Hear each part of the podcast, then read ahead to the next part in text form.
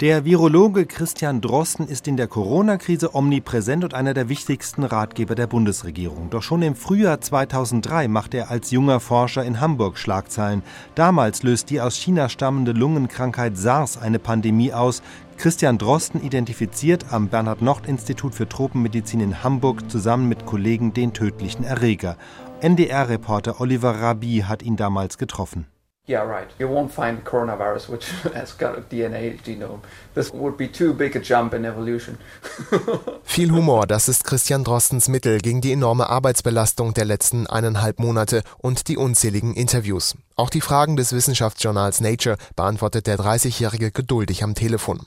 Ein bisher unbekanntes Coronavirus, das vermutlich von einem Tier auf den Menschen übergesprungen ist, löst die Lungenkrankheit SARS aus. Das Virus haben er und seine Kollegen zeitgleich mit zwei anderen Labors anhand eines molekulargenetischen Spezialverfahrens identifiziert.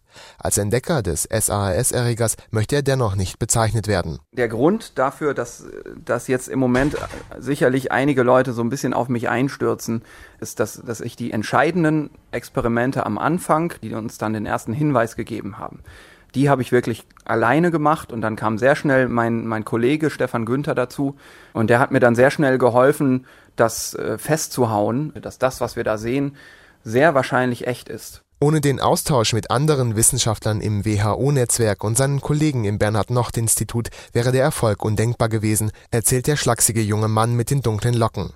Und eine Portion Glück sei auch dabei gewesen. Wir haben natürlich im grad richtigen Moment die genau richtige Probe erhalten, die im Zusammenhang stand mit einem Thema, das im Moment nach dem Irakkrieg das zweitwichtigste Thema in der Öffentlichkeit ist. Gerade zu dieser Zeit war das so. Und das ist natürlich etwas, das uns einen extremen Rückenwind gegeben hat. Drosten wirkt ein wenig wie ein Student, der sich in das Büro seines Professors verirrt hat. Doch es ist sein Zimmer, in dem sich bis unter die Decke Bücher und Fachzeitschriften stapeln, dazwischen Kaffeetassen, ein Kuchenblech und auf einer freien Fläche der Laptop, mit dem er seine Artikel schreibt. Das Büro wurde zu seiner zweiten Heimat, unfreiwillig. Das waren mehrere Wochen, wo man wirklich abends um, um zwei hier rausgegangen ist, nachts um zwei und sich morgens um sechs wieder aus dem Bett gequält hat das hat einen schon ganz schön belastet. Andererseits ist es aber auch so, dass man die Belastung in so einer Situation nicht merkt, wenn man weiß, dass es jetzt wirklich um was geht und dass natürlich auch irgendwo ein, ein großer Preis winkt.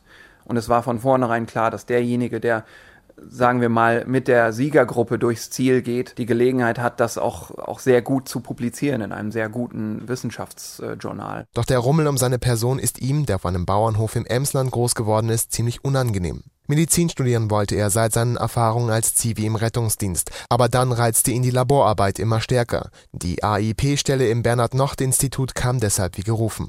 Vor SARS arbeitete der Spezialist für molekulargenetische Diagnosemethoden beispielsweise am HIV-Virus. Jetzt wird er sich aber noch weiter mit SARS beschäftigen, nachdem er bereits den Erreger der Krankheit gefunden hat. Mich interessieren aber andere Sachen bei SARS und das sind Fragen der Pathogenese.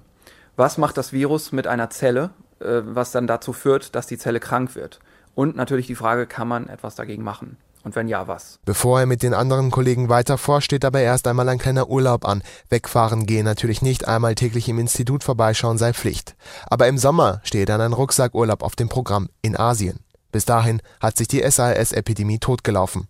Hofft Drosten.